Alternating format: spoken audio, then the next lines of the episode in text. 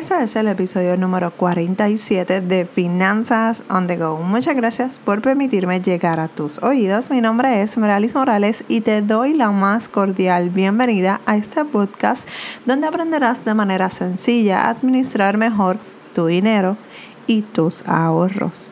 En el episodio de hoy vamos a estar hablando de cómo mejorar nuestras finanzas para el 2019. Y sí, ya estamos en countdown, como quien dice, casi, casi para despedir el 2018. Y oh my God, de verdad que por lo menos yo estoy bien sorprendida con lo rápido que se ha ido este año. Recientemente recibí un correo electrónico en, en el que una persona me contaba de cómo se encontraba y lo describía de esa manera en un hoyo financiero. La realidad es que me identifiqué, me identifiqué tanto con esta historia de esta persona porque me veía en parte de, eh, en parte de esa historia.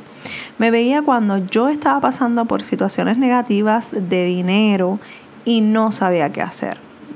Honestamente tenía un desmadre financiero que la verdad en aquel momento yo me sentía tan y tan perdida y sin rumbo.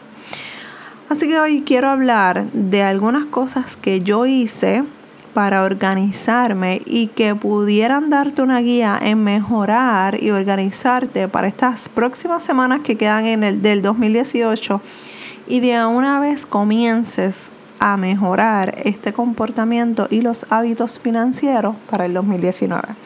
Número uno, haz una tabla con las deudas y sus balances. Esto te va a ayudar a mirar desde una, una perspectiva general tu situación real de la finanza. Lo que vas a hacer es organizar las deudas en orden desde lo menos que debes hasta lo más que debes.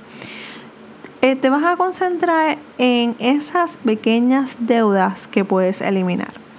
Eso te mantendrá motivada a continuar en tu plan porque vas a ver resultados más rápido que si empiezas con la más grande y entonces los resultados pueden ser de 1, 2, 3 y 4, 5 años. Así que es mejor que comiences con esa de 300 dólares, de 500, porque así vas a empezar a ver un poquito más rápido, quizás sean 2 o 3 meses. Recuerda, Aquí lo importante es tomarlo con calma, porque esas deudas que tú acumulaste, estuviste un periodo de tiempo bastante largo para adquirirlas.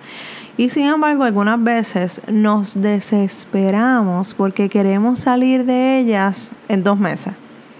Así que cógelo con calma. Esto va a ser bastante intenso, pero cuando empiezas a cogerle el paso, te vas a ir dando cuenta cómo funciona la cosa y cómo, y cómo todo va a ir más suavecito. Número dos, ahorra. Comienza ahorrando con lo más simple, con el menudo, con los centavos que te sobran de las compras que hagas en efectivo. Muchas personas me dicen, no tengo nada para ahorrar porque no me sobra. Y ahí es donde está el problema. Tenemos por mala costumbre en ahorrar lo que nos sobra.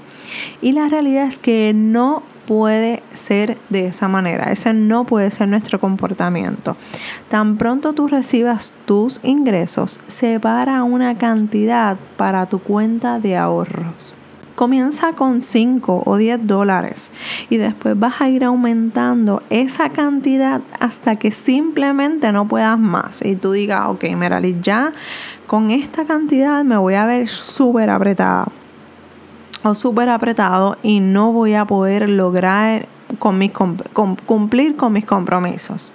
¿Por qué así?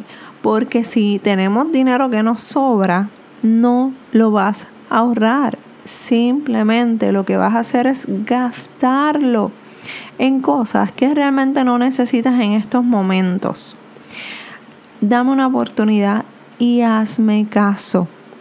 Aunque sea este mes de noviembre o el tiempo que tú entiendas que, que debes hacerlo, Y tú después me dices, mira, Meralis, no me funcionó. Y buscamos otra alternativa, pero comienza ahorrando 10, 15 dólares para que veas, eh, para que empieces a ver esos resultados en tu cuenta de ahorro. Número 3. Utiliza alternativas de, en estrategias de ahorros. Les cuento que por lo menos en mi caso, esto me sacó de muchos apuros en el pasado. El método que yo utilicé al principio fue el método de sobres.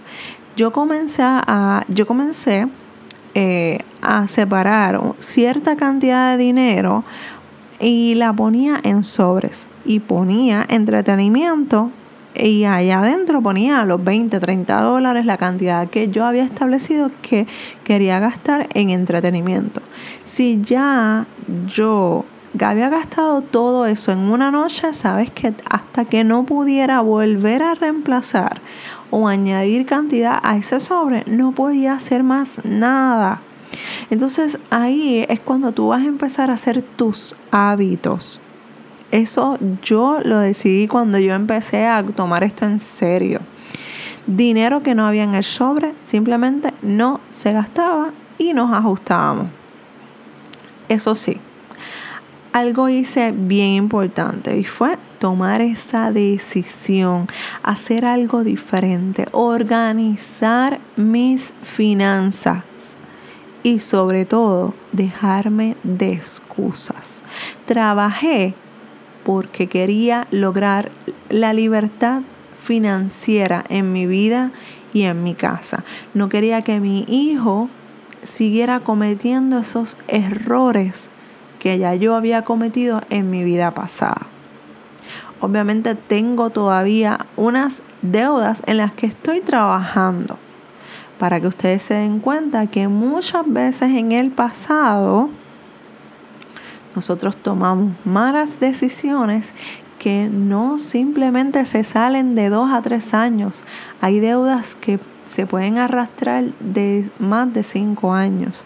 Así que bien importante que tú tomes una decisión hoy y hagas algo diferente para tu futuro. Si necesitas ayuda con tus finanzas personales, recuerda que estoy aquí para ayudarte. Escríbeme a dudas.meralismorales.com. También quiero agradecerte por esas cinco estrellas que estaré recibiendo de tu parte. Eso me ayudará a seguir llevando este tema tan importante a más y más personas, cambiando la vida financiera una persona a la vez. Un abrazo desde Puerto Rico y nos escuchamos en el próximo episodio de Finanzas on the Go. Bye.